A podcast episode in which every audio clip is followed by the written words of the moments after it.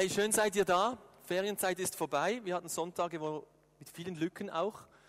Ähm, wir, wir beenden heute eine Serie zum Jesaja. Und ich habe gedacht, wir steigen ein mit einem kurzen Rückblick, um nochmals aufzufrischen, wo wir herkommen. Und zwar haben wir begonnen mit den Verheißungen aus Jesaja 58, diesem Kapitel, das ich persönlich ein Hammerkapitel finde. Das spricht zu mir seit Jahren immer wieder und da hat es diese Verheißungen drin, die wir ganz, die wir einzeln durchgegangen sind und miteinander angeschaut haben. Und ich habe gedacht, wir lesen die doch nochmal so richtig kräftig zu Beginn. Die Männer das Blaue, die Frauen das Rote. Steht doch auf. Und dann geben wir Gas und lesen diese Verheißungen, okay? Seid ihr bereit? Okay, die Männer beginnen. Ups. Okay, dann wird dein Licht hervorbrechen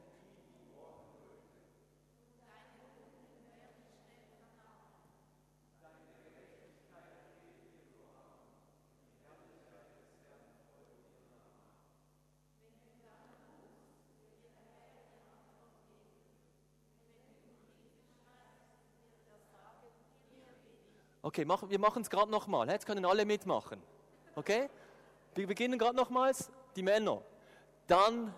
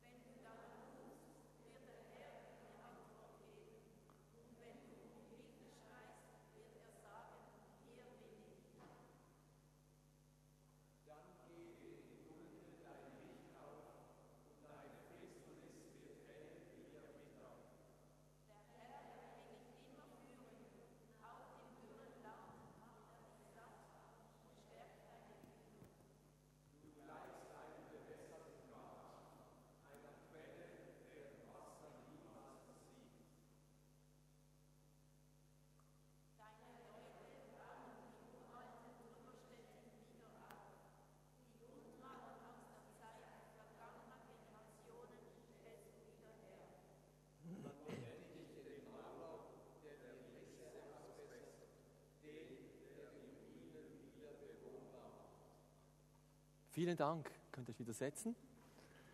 Sind das nicht Hammerverheißungen, die für dein Leben gelten sollen? Ein Leben wie ein bewässerter Garten, der, der sprießt und Frucht bringt, oder wie eine Quelle, das frisches Wasser hervorbringt. Gott zu erleben, wie er dein Leben führt und wie er dir Kraft gibt, wenn du müde bist. Ein Leben, wo Dinge nicht immer mehr kaputt gehen, sondern sogar das, was kaputt ging, wieder aufgebaut, wieder hergestellt wird. Das sind doch mega Verheißungen. Und nach den Verheißungen haben wir angeschaut, was hängt denn dahin, was hängt dahinter? Das heißt ja immer, dann wird. Da gibt es so etwas wie Bedingungen, Voraussetzungen. Das sind Segenskiller wurden genannt. Jesaja hat Segenskiller genannt. Was kann diesen Segen hindern? Oder eben, was können Segenswinner werden? Wie können diese Killer zu Winner werden? Das wollen wir anschauen. Und Michel hat da begonnen mit, ein, mit seiner Predigt. Den vollen Segen Gottes erlebst du durch einen ehrlichen Glauben, der sich ganz praktisch im Alltag abspielt. Und ich finde, das ist die große, gute Nachricht. Gott sucht nicht super fromme, perfekte Menschen, sondern er sucht Menschen, die erkennen, dass sie Hilfe brauchen, dass sie Gott brauchen dass sie immer wieder Fehler machen. Martin hat dann einen zweiten Segenskiller genannt oder eben Segenswinner, nämlich durch soziales Engagement in meinem nächsten Umfeld, aber auch gegenüber der Armut und Ungerechtigkeit in dieser Welt. Soziales Engagement, das bei uns zu Hause in deinem nächsten Umfeld beginnt, aber hinausreichen soll bis in die ganze Welt. Und heute schauen wir uns die nächsten zwei Verse an die Verse 9 und 10, wo es heißt, wenn du der Unterdrückung bei dir ein Ende machst, auf keinen mit dem Finger zeigst und niemand verleumdest, dem Hungrigen dein Brot reichst und den Darbenden satt machst, dann kommen diese wunderschönen Verheißungen.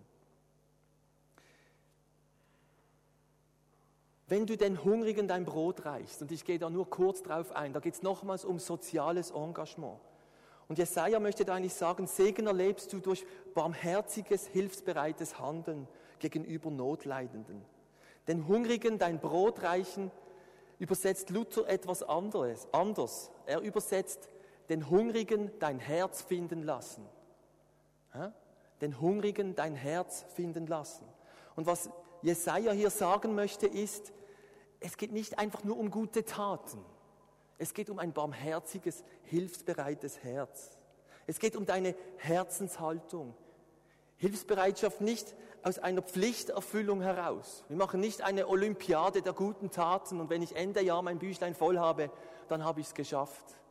Es geht darum, aus einem weichen, barmherzigen Herzen heraus Menschen hinzugeben und ihrer Not zu begegnen und ihnen Gottes Liebe und Barmherzigkeit so zu offenbaren. Menschen Gottes Liebe weiterzugeben, ein kleines Zeichen der Liebe Gottes. Wir müssen uns fragen, wie steht es um unser Herz? Ist unser Herz weich? Oder lassen uns die Nöte in unserem Umfeld einfach kalt? Ein weiches Herz zu haben und sich von Nöten treffen zu lassen, das ist ein Segenswinner. Gott möchte Menschen in Not durch dich segnen und gleichzeitig auch dich selber segnen, indem du barmherzig und hilfsbereit auf Nöte reagierst. Das ist dieser Punkt zu Vers 9. Und der viel größere Punkt, der kommt jetzt, dieser vierte Punkt, den wir anschauen möchten. Und ich möchte mir da genug Zeit nehmen können, darum war der vorige etwas kurz. Gottes Segen erleben in einer konfliktfähigen und ermutigen Gemeinschaft. Und es geht da um diese, diese Verse 9, um den Vers 9, wo es heißt, wenn du auf keinen mit dem Finger zeigst und niemand verleumdest. Dieses Fingerzeigen, kennt ihr das Fingerzeigen? Und ich habe gedacht, ich, ich, wir probieren das mal aus, wie gut ihr seid im Fingerzeigen. Ihr dürft jetzt kurz die Köpfe zusammenstrecken, über mich reden und dann mit dem Finger auf mich zeigen. Ist das so? Ich gebe euch die Erlaubnis, okay? Streckt doch ganz kurz die Köpfe zusammen, ihr könnt über mich reden, was ich für Hosen falsch anhabe oder weiß ich nicht was. Oder streckt mal die Köpfe zusammen und dann. So, und jetzt dürft ihr mal den Finger auf mich zeigen. Hopp. Okay, ich sehe da viele Finger. Ich sehe keinen, der so macht. Hat einen Daumen darunter. Ich sehe vor allem Zeigefinger, oder? Und ich sehe keinen, Mittelfinger. Uh, habe ich jetzt ein falsches Wort in den Mund genommen? Leute, jetzt geht es ums Fingerzeigen, okay? Wir haben fünf Finger. Der erste Finger, um den es hier geht, ist der Mittelfinger. Der Stinkefinger. Hey, ich war echt verblüfft, dass ich eine Wortstudie gemacht habe und zurückgegangen bin bis in die Antike. Und es ist interessant, wir kennen diesen Stinkefinger, diesen Mittelfinger gestreckt, seit den 1960er Jahren wieder in Deutschland. Das ist noch nicht so lange her. Aber bereits in der Antike kannte man diesen Stinkefinger. Da hat man sich diesen Finger gezeigt. Und wir können davon ausgehen, dass Jesaja das erlebt hat. Ein Beweis dazu, es gibt Gedichte von einem Dichter namens Martial. Da sehen wir, dass das da vorgekommen ist. Der hat nämlich zu einem Jüngling geschrieben, der heißt, äh, der hieß, wie hieß er jetzt schon wieder?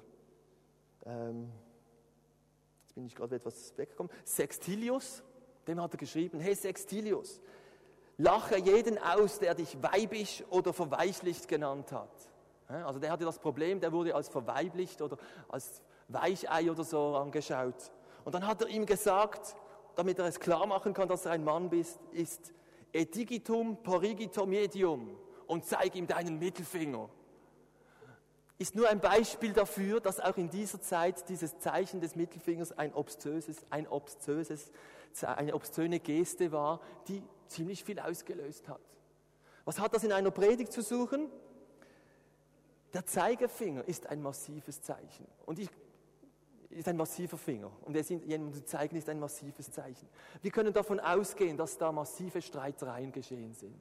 Und wenn wir von Segenskillern reden, dann möchte ich darüber sprechen, dass Spaltung und Trennung und Konflikte nicht sauber lösen ein massiver Segenskiller ist.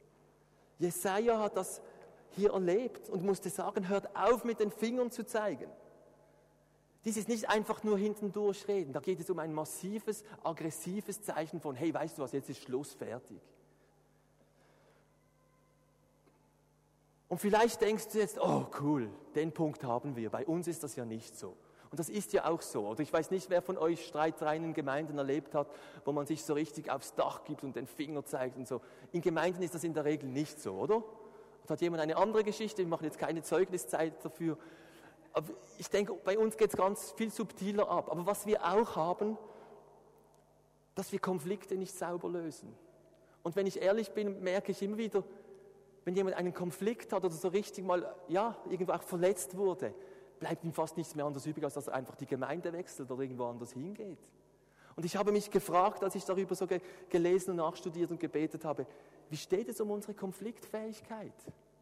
Und ich, da, ich denke, es ist ein mega Segenswinner, ein Gewinner für Segen, wenn wir es schaffen, Konflikte gut auszutragen.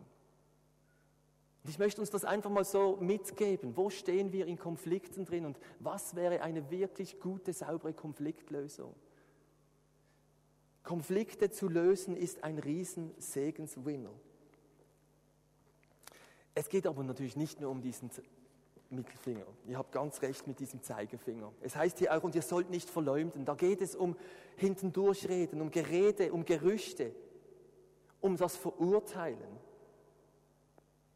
Verleumden kann man auch übersetzen mit böse oder schlecht reden. Es ist eigentlich jede Art von falschem, unsanftem, umgere ungerechtem Reden. Es ist einfach dieses Gerede, Gerüchte und Geschwätz. Das ist ein mega Segenskiller. Und wir müssen uns bewusst sein, dass unsere Worte Kraft haben. Wenn wir reden miteinander oder auch hintendurch reden, das hat enorme Kraft. Welche Kraft hat Worte? Ich möchte euch einen Beweis machen. Denkt mal alle an einen blauen Elefanten. Einen blauen Elefanten, okay? Jetzt denkt nicht mehr an einen blauen Elefanten. Vergesst das wieder. Hört auf, an einen blauen Elefanten zu denken. Wer denkt noch an einen blauen Elefanten? Hey, ich habe euch was platziert. Völliger Unsinn, oder? Aber merkt ihr, wie, wie, was du gehört hast, hast du gehört. Du kannst nicht einfach sagen, das habe ich, jetzt streiche ich es raus, delete. Das geht nicht. Was wir rauslassen mit Worten, das landet. Worte haben enorm Kraft. Und wenn wir in den Sprüchen lesen, dann heißt es, Sprüche 18, Vers 21, Tod und Leben stehen in der Gewalt der Zunge. Das ist ein gefährliches Gerät, das wir haben. Tod und Leben stehen in der Gewalt der Zunge. Und Larry Crabb, der hat einen sehr guten Satz darüber geformt, Worte sind wie eine scharfe Klinge. Und jeder Mensch ist dafür verantwortlich, ob seine Worte schneiden wie das Messer eines Ganoven oder das Skalpell eines Arztes. Ich finde das ein schönes Bild. Das Messer eines Ganoven oder das Skalpell eines Arztes, das Operieren, Heilen gut machen kann. Und er sagt, ein Ermutiger weiß, dass seine Worte Macht haben, zu heilen und zu zerstören. Und er muss verantwortlich mit ihnen umgehen. Wir müssen verantwortlich mit unseren Worten umgehen. Und da sind wir an einem großen Knackpunkt angelangt. Gerade in Gemeinden wird mit Gerede ganz viel Schaden angerichtet. Und ich habe vor einigen Wochen Martin Dreyer gehört, reden, er ist der Gründer der Jesus Freaks Bewegung und er hat diesen Satz gebracht, die christliche Armee ist die einzige Armee, welche sogar noch auf die eigenen Verletzten schießt. Die christliche Armee ist die einzige Armee in dieser Welt, die sogar auf die eigenen Verletzten schießt. Boah, dieser Satz hat mich getroffen, Leute, weil ich denke, das, das hat sowas. Wenn jemand Mist baut, selber verletzt ist und kaputt ist. Gerede, Geschwätz, Gerüchte, Verurteilen richtet enormen Schaden an. Wir sind Spezialisten darin, den Splitzer im Auge des anderen zu sehen, anstatt sich mit dem Balken in unserem eigenen Auge zu beschäftigen. So sind wir doch veranlagt, oder? Ich mache jetzt ein Beispiel, es ist keine politische Aussage. Es tut doch so gut, dass die Deutschen diese CDs kaufen, oder? Jetzt können wir über die Deutschen reden. Wir sehen, dass die Deutschen da, die kaufen eine gestohlene CD. Und wir vergessen als Schweizer vielleicht über unseren Splitter nachzudenken, wo wir drin stecken. Versteht, merkt ihr, wie das, wie das gut ist, wenn man einen anderen Splitter sieht oder einen anderen Balken und sich dann dort drauf konzentrieren kann? Gerade wo Menschen Missgeschicke passieren, ist das wie ein gefundenes Fressen, um sich darüber zu unterhalten oder sich zu empören. Und wir machen nämlich nichts anderes als, ich nutze den anderen, damit ich besser dastehe. Kennt ihr doch so, oder? Man kommt in dieses Gerät und denkt, hey, ich gehört dort, weißt du, dort. Ja, ja, ja, ja, ja, warte, muss ja, ja, und dann muss Christian fragen, der weiß schon noch etwas. Du bist ja schon wieder dort. Weißt du, ich bete dann für ihn und so. Und, äh, ja, weißt du, so geht es weiter und weiter und wir reden über andere. Und wisst ihr, was passiert? Dann bist du dann irgendwo so richtig unzufrieden und denkst, Mann, die haben jetzt Mist gebaut. Das trifft mich jetzt total. Und vielleicht haben sie sogar Mist gebaut, oder? Hey, hast du gehört, was die gemacht haben? Hey, hey und sie haben niemand gefragt. Hey, ja, jetzt habe ich auch gefunden, hey. Und schon sind es zwei, oder? Und die zwei finden sich. Vielleicht waren sie vorher gar keine Freunde, jetzt werden sie plötzlich Freunde. Hey Mann, das ist doch eine Sauerei, oder? Also es ist einfach unerhört. Und dann kommt vielleicht noch ein Dritter dazu. Und merkt ihr, wie es losgeht? Und du hast nie mit dem geredet, um den es geht. Du beginnst über Dinge zu reden, die dich, wo du nicht involviert bist. Und wisst ihr, wie wir das nennen? Wir nennen das das Gift oder die Dynamik der Unzufriedenheit. Leute, das ist die Gefahr Nummer eins, um Gemeinschaften zu zerstören. Soll ich noch, versteht ihr es? Ja. Hallo? Würde Martin sagen? Leute, das, ich glaube, da sind wir an einem ganz wichtigen Punkt. Wie gehen wir mit dem um? Und ich glaube sogar, ich möchte uns ein bisschen in Schutz nehmen. Ich finde, Gott macht es uns auch nicht einfach. Ich denke, wir sind die, eine der wenigen oder vielleicht die einzige Gruppe in dieser Welt, welche sich so richtig mit Wahrheiten auseinandersetzt. Ich meine, wir suchen nach Wahrheit in der Bibel, wir überlegen, wie können wir leben, wie Gott es will, Gott, dein Wille geschehe. Wir machen uns Gedanken über, was richtig und falsch ist, über Werte, über Ethik. Ist doch logisch, dass man dann auch darüber vielleicht richtet oder urteilt, oder? Also ich finde, Gott macht es uns nicht nur einfach mit diesem Job, den wir haben, aber er macht es uns einfach, weil er sagt, hey, euer Job ist nicht zu urteilen. Passt auf eure Zunge auf. Und es ist wirklich so, wir dürfen und sollen nicht urteilen. Das ist nicht unser Job. Im Korintherbrief schreibt Paulus, urteilt niemals voreilig. Wenn Christus kommt, wird er alles ans Licht bringen. Es ist nicht unser Job zu urteilen und zu, zu verurteilen. Gerede, Geschwätz, Gerüchte, Verurteilen sind massive Segenskiller. Gerade auch das Urteilen und Verurteilen. Wir schießen ja nicht mit Waffen aufeinander und auch nicht mit Steinen. Zur Zeit Jesus haben sie sich nicht nur mit Worten beschossen, sondern auch mit Steinen. Da gab es die Steinigung. Ich habe einen kleinen Stein mitgebracht. Und, je, und, als sie mal eine Frau getroffen haben oder ertappt haben bei der Prostitution, haben sie sie genommen und vor Jesus gebracht und gesagt, Jesus, jetzt richte sie hin. Jetzt muss sie doch, was machst du jetzt mit ihr? Und Jesus hat nachgedacht, ihr kennt diese Stelle vermutlich, und hat am Schluss gesagt, wer von euch ohne Schuld ist, der werfe den Stein auf diese Frau. Hey, und die hat wirklich, die hat sich gegen Gottes Gesetze gehalt, äh, äh, gelebt. Wer ohne Schuld ist von euch, der werfe den ersten Stein. Was wollte er sagen? Es ist nicht an euch zu richten. Auch wenn ihr sogar Recht habt, hört auf zu richten. Und ich habe euch hinten einen, einen Haufen mit Steinen hingelegt. Und vielleicht merkst du, dass du mit deinem Mund auch aufpassen musst, wie ich auch. Nimm doch so einen Stein mit, nimm ihn vielleicht in den Hosensack und in der nächsten Zeit triffst du ihn immer wieder mal an und überlegst dir, wie geht es meinen Worten? Richte ich andere, steinige ich sie? Oder wie, wie bin ich barmherzig? Wo zeige ich laut oder leise mit dem Finger auf andere oder rede hintendurch? Vielleicht über einen, dem wirklich gerade ein Fehler passiert ist, der wirklich Mist gebaut hat. Rede ich über ihn? Oder über jemand vielleicht, ein Leiter, der einen schwierigen Entscheid gefällt hat. Das ist nicht schuld, aber es ist vielleicht ein schwieriger Entscheid. Und die Dynamik vom Drüberreden beginnt. Wo zeigen wir auf das Hauskreismitglied oder Mitglied in unserer Gruppe, das zu seinen sexuellen Problemen gestanden ist? Und so innerlich merken wir, hey, ich verurteile ihn total. Oder wo verurteilen wir einen Mann, der dazu steht, dass er homosexuelle Neigungen hat? Wie sieht es aus in deinem Herzen? Oder den Ex-Junkie, der sich das Rauchen oder den Alkohol immer noch nicht abgewöhnt hat? Wie ist deine Herzenshaltung diesen Menschen gegenüber? Finger zeigen, schlechtes Reden sind mega Segenskiller. Aber wir wollen ja nicht nur über die Killer reden, sondern vor allem das, was Gewinn ist an Segen. Und darum schauen wir uns nun an, was ist dieser Segenswinner? Eine Kultur der Ermutigung habe ich es genannt. Lasst uns darum ringen, um eine Kultur der Ermutigung. Hebräer 10 heißt es, lasst uns aufeinander achten. Wir wollen uns zu gegenseitiger Liebe ermutigen und einander anspornen, Gutes zu tun. Das ist unser Job, Leute. Lasst uns zu gegenseitiger Liebe ermutigen und einander anspornen, Gutes zu tun.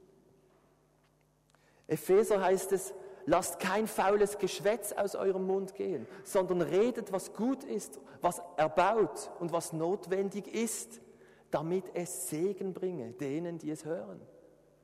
Das ist ein Türöffner für Segen, einander Gutes zuzusprechen. Unsere Worte haben Kraft. Die Sprüche sind voll von Aussagen darüber. Sprüche 15.4. Ein freundliches Wort schenkt Freude am Leben, aber eine böse Zunge verletzt schwer. Kummer im Herzen bedrückt den Menschen, ein gutes Wort aber heitert ihn auf. Ein gutes Wort heitert ihn auf. Wie goldene Äpfel auf silbernen Schalen ist ein Wort gesprochen zur rechten Zeit. Unsere Worte haben Kraft, eine Kultur der Ermutigung. Und es gibt zwei Arten zu ermutigen. Und das eine ist sehr einfach und das andere ist, finde ich, ziemlich anspruchsvoll. Lasst uns mit dem Einfachen beginnen. Einander einfach Positives zuzusprechen. Und wir Schweizer und Deutsche, ich glaube, wir machen uns das ganz schwer.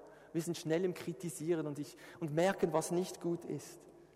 Lasst uns positive Worte sprechen. Lasst es uns im Verhältnis 10 zu 1 machen. Zehn positive Worte und dann kommt diese andere Kunst, nämlich konstruktiv zu kritisieren. Ermutigung, indem wir jemanden auf einen anderen Weg bringen möchten, ihm einen, ja, einen Weg zeigen möchten, konstruktiv kritisieren. Wie passiert Ermutigung? Wie passiert Ermutigung? Wir alle stecken im gleichen Boot. wir schauen jetzt kurz an, wie wir, ähm, was uns ausmacht. Mach mal eins weiter. Genau, ich möchte euch das Adam-Konzept vorstellen. Wir alle stammen von Adam ab. Und wenn du das nicht glaubst, ist es trotzdem so. Okay? Und wir alle sind geprägt davon, dass Adam Mist gebaut hat. Und wisst ihr, was Adam hatte, als er Mist gebaut hatte? Er hatte Angst. Und diese Angst, das ist unser Kerngefühl. Nämlich Angst vor Zurückweisung, Ablehnung, Bedeutungslosigkeit. Diese Angst prägt uns, das ist unser Kerngefühl. Wir sind alle fehlerhafte Menschen. Wir haben Angst vor Ablehnung, Zurückweisung. Ich habe Angst davor. Und wir alle haben Angst davor. Und weil wir Angst haben, abgelehnt zu werden, haben wir einen Motor in uns, unsere Kernmotivation. Das ist der Motor in uns. Wir sehnen uns nach Annahme und Sicherheit. Da sind wir alle im gleichen Boot. Wir sehnen uns nach Annahme und Sicherheit. Wir tun ganz viel dafür, dass wir angenommen sind. Sogar Dinge, die wir gar nicht wollen, nur damit wir angenommen sind. Das ist unsere Kernmotivation. Und dann haben wir alle eine Strategie, die wir von Adam geerbt haben. Die heißt Ausweichen und Abwehren. Der hat sich sofort versteckt. Der wollte nicht seine Schwächen gerade zeigen. Der hat sich versteckt. Und so sind auch wir. Wir haben Abwehrmechanismen. Wir wollen unsere Fehler, unsere Unwürdigkeit verstecken. Dazu setzen wir Masken auf und entwickeln, Abwehrmechanismen. Dazu gehört Schüchternheit. Oft verstecke ich mich mit meiner Schüchternheit, damit ich nicht über mich reden muss. Oder auch Geschwätzigkeit. Ich schwatze wie ein Buch, das die anderen gar nicht nachfragen können oder irgendwo auf einen Kern kommen. Hä? Kennt ihr das? Wenn jemand nicht mehr aufhört du kommst gar nicht dazu, irgendwie eine Frage zu stellen. Geschwätzigkeit. Oder Ablenkung. Es gibt auch so Spezialisten im Ablenken. Einfach so, dass, du wolltest eigentlich etwas diskutieren, aber du, du endest beim FCB. Das passiert auch, wenn ihr mit mir redet heute. Okay, jetzt kommt's. Worte, die der Angst des Redenden entspringen und sich an die Abwehrmechanismen des Hörers wenden, erzeugen Druck. Sie ermutigen nicht. Das sagt Larry Crabb. Worte, die der Angst des Redenden entspringen und sich an die Abwehrmechanismen des Hörers wenden, erzeugen Druck. Sie ermutigen nicht, sie entmutigen. Okay? Mach mal noch eins weiter. Wir haben links einen Menschen und rechts. Wenn der aus seinen Ängsten heraus mit einem Gegenüber spricht, wird er auf seine Abwehrmechanismen, auf sein Ausweichen und Abwehren kommen und ihn nicht ermutigen können.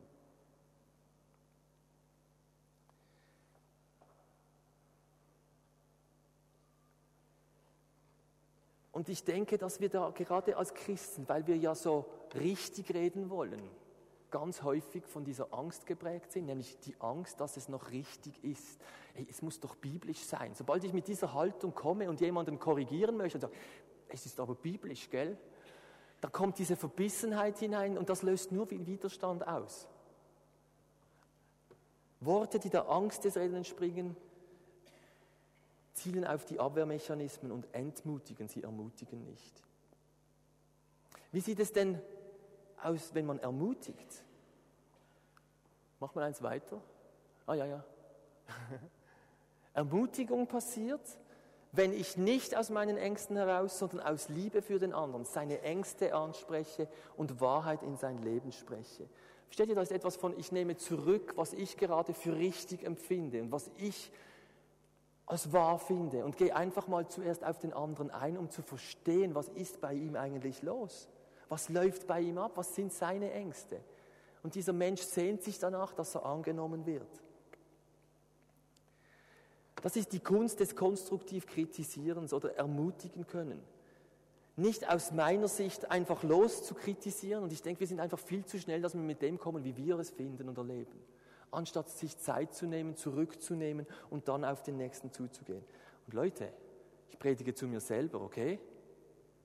Verstanden? Ich predige ganz fest zu mir selber. Mir ist einfach aufgegangen, wie das vielleicht ablaufen könnte. Und ich möchte das lernen, dass wir Ermutigung aussprechen und nicht Entmutigung. Nächstes Bild noch.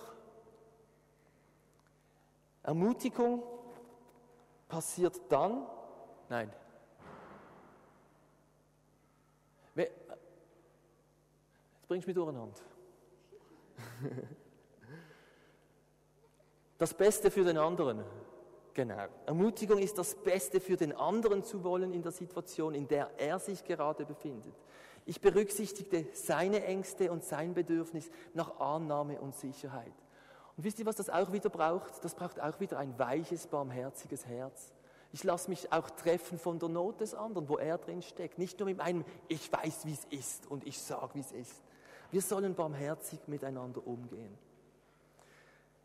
Ich habe einen Freund und irgendwie habe ich so jetzt auch in der Vorbereitung gemerkt, der schafft es eigentlich immer wieder mit mir, mich sehr ernst zu nehmen, kommt auf mich zu, geht auf mich ein, aber der schafft es und der hat eine große Erlaubnis in meinem Leben, auch mal Dinge zu sagen, wo man vielleicht darauf achten muss. Oder ich merke, ich gebe ihm diese Erlaubnis.